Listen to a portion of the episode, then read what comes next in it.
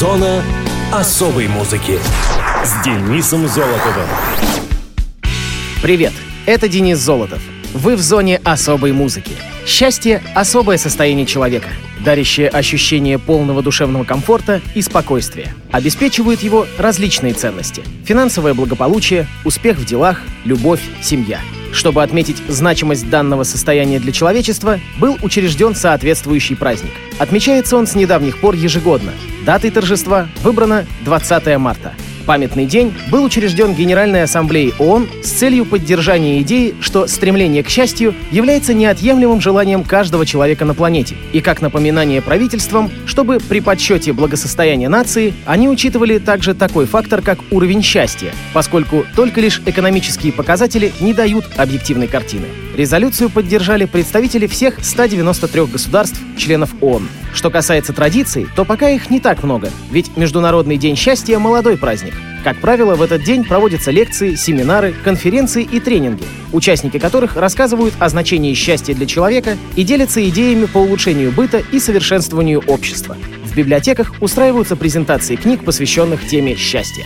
В образовательных учреждениях рассказывают о важности позитивного отношения к жизни и окружающим, а также проводят разнообразные психологические тесты и тренинги. Благотворительные фонды и общественные объединения устраивают флешмобы, а обычные люди просто отправляют своим друзьям и близким поздравления с пожеланиями всего самого наилучшего. Ведь считается, что, поддерживая друг друга, люди делают мир добрее, а значит счастливее. Да что там считается, так и есть. Дарите друг другу счастье, а я подарю вам музыкальные даты и события третьей недели марта.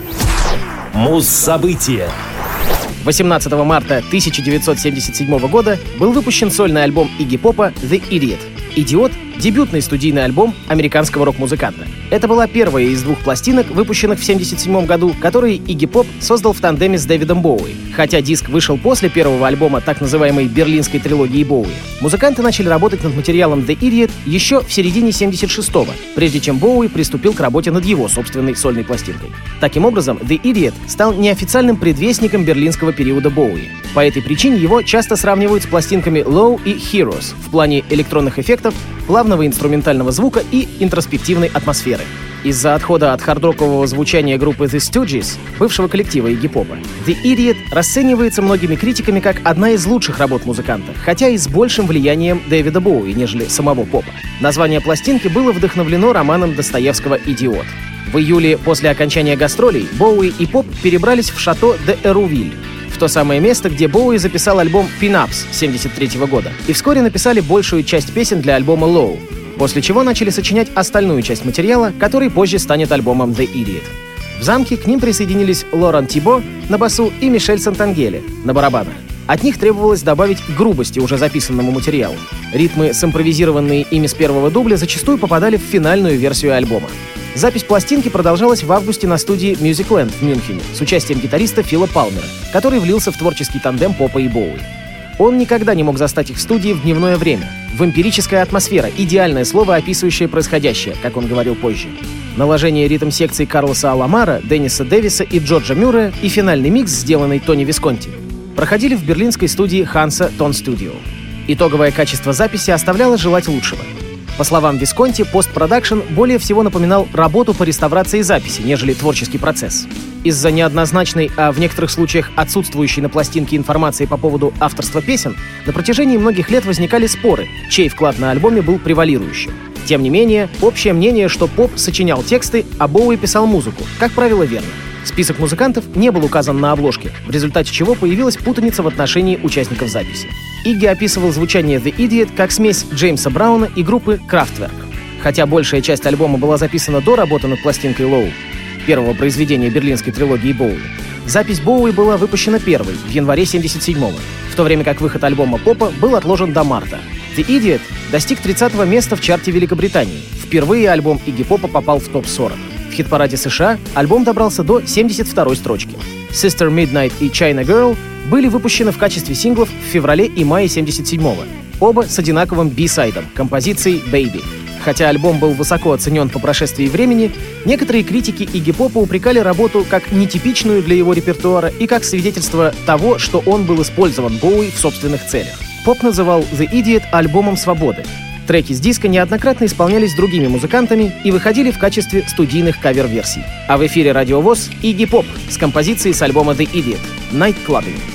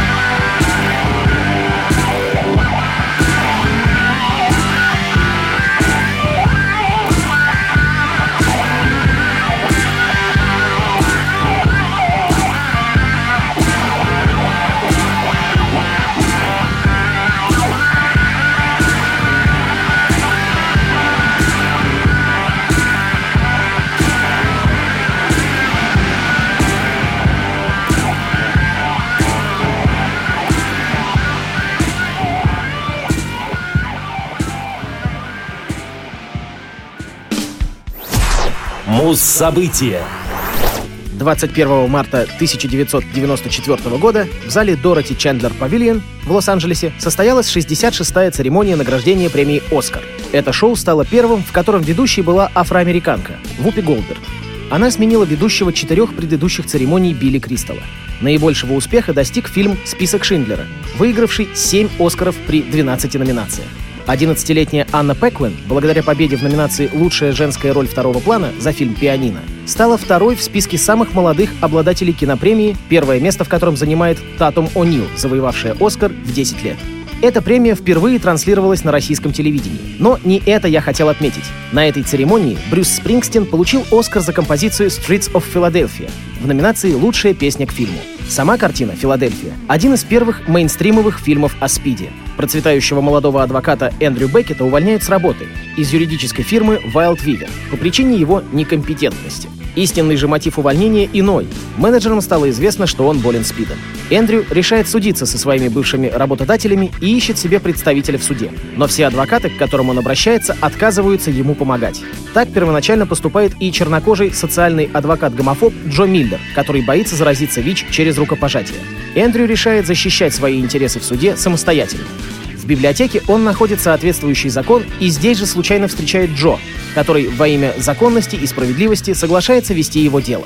Выпущенная как сингл в 1994 году «Streets of Philadelphia» стал хитом во многих странах, в частности в Канаде, Франции, Германии, Ирландии и Норвегии, где она возглавила чарты. Кроме того, песня завоевала «Золотой глобус», а также четыре премии Грэмми в категориях «Лучшая песня года», «Лучшая рок-песня», «Лучшее вокальное рок-исполнение» и «Лучшая песня, написанная к визуальному представлению». Она заняла 68 место в списке 100 лучших песен из американских фильмов за 100 лет по версии Американского института киноискусства. Для стороны «Б» были выбраны треки с прошлогоднего концертного альбома In Concert MTV Plugged. Хотя у себя на родине в США песня стала только девятой в Билборд, она возглавила чарты многих европейских стран, например, Германии, Бельгии, Италии, Франции и Австрии. В Великобритании она достигла второй строчки — высшее достижение Брюса Спрингстина в английском чарте. Также она добилась успеха в Австралии, где в течение месяца удерживала четвертое место. А в зоне особой музыки — оскароносный трек Брюса Спрингстина «Streets of Philadelphia».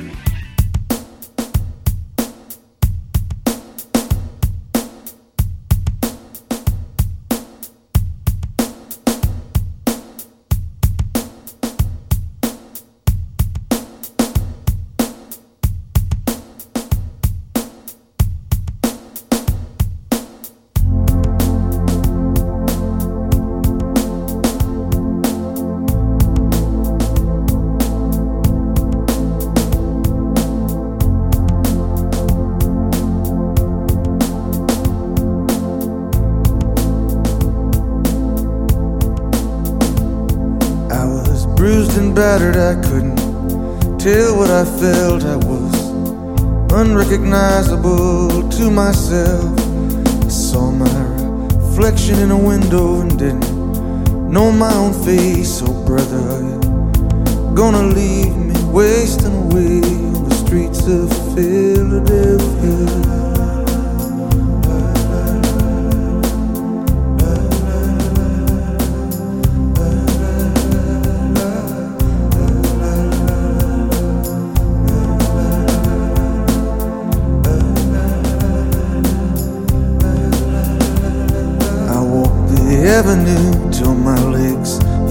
Like stone. I heard the voices of friends vanished and gone.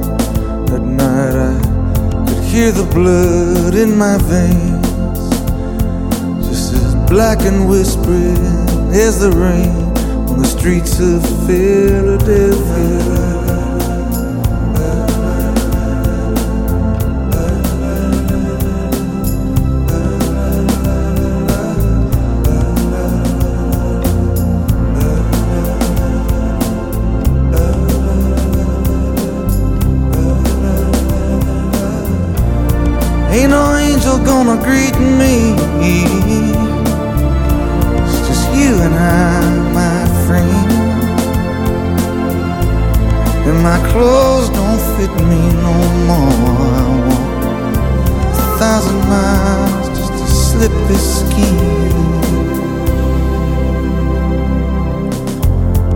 Night is falling, I'm lying awake. I can feel myself fading away.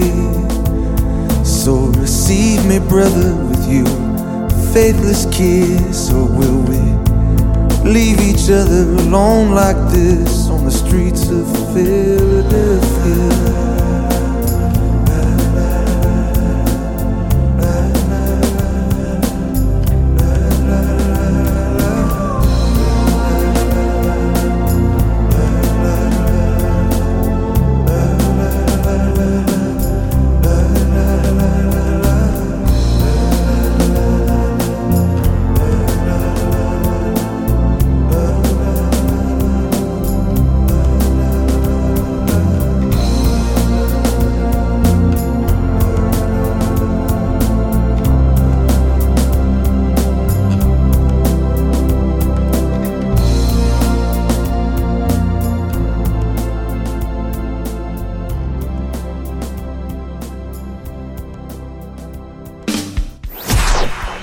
Муз-события.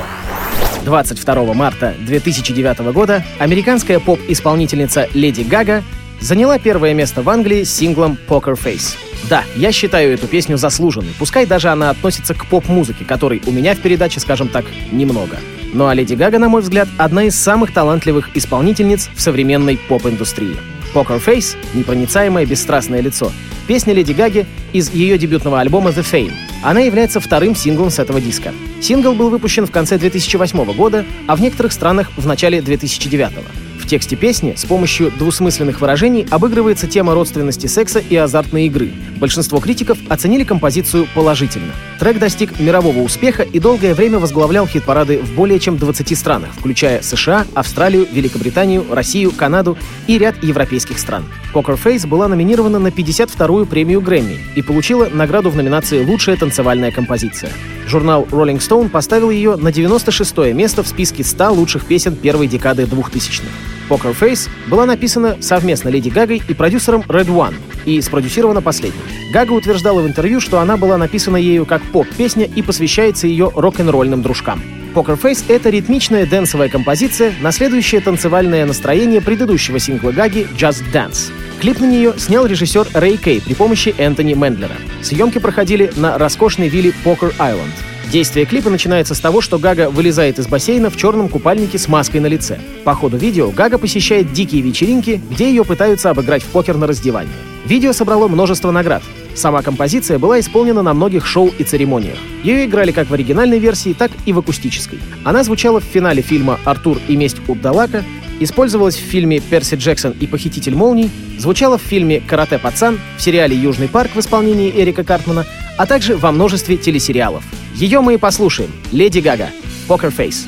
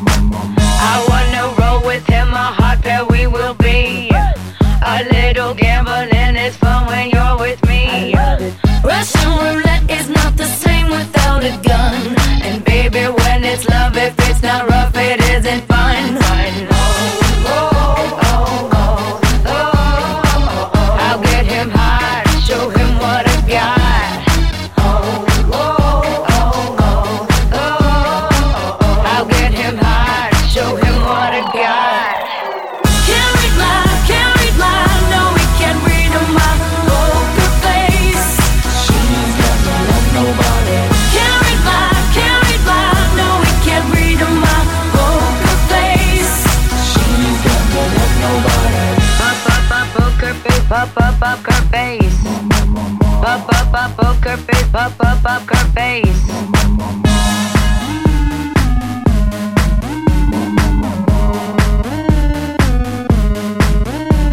won't tell you that I love you, kiss or hug cause I'm bluffing with my muffin. I'm not lying, I'm just stunning with my love glue gunning. Just like a chick in the casino, take your bank before I pay you out. I promise this, promises hand, cause I'm marvelous. Can't read mine, can't read mine, no, we can't read my poker face. She's got more than nobody.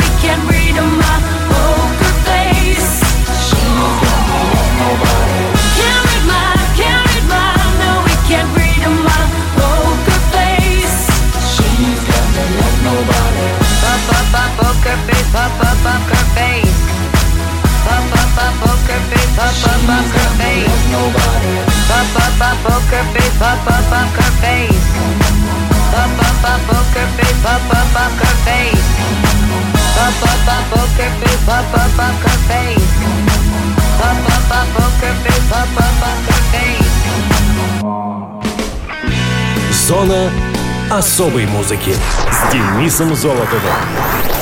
Хочешь услышать о своем любимом исполнителе? Записывай адрес зона дефис музона собака яндекс.ру. А на сегодня все. Счастливо.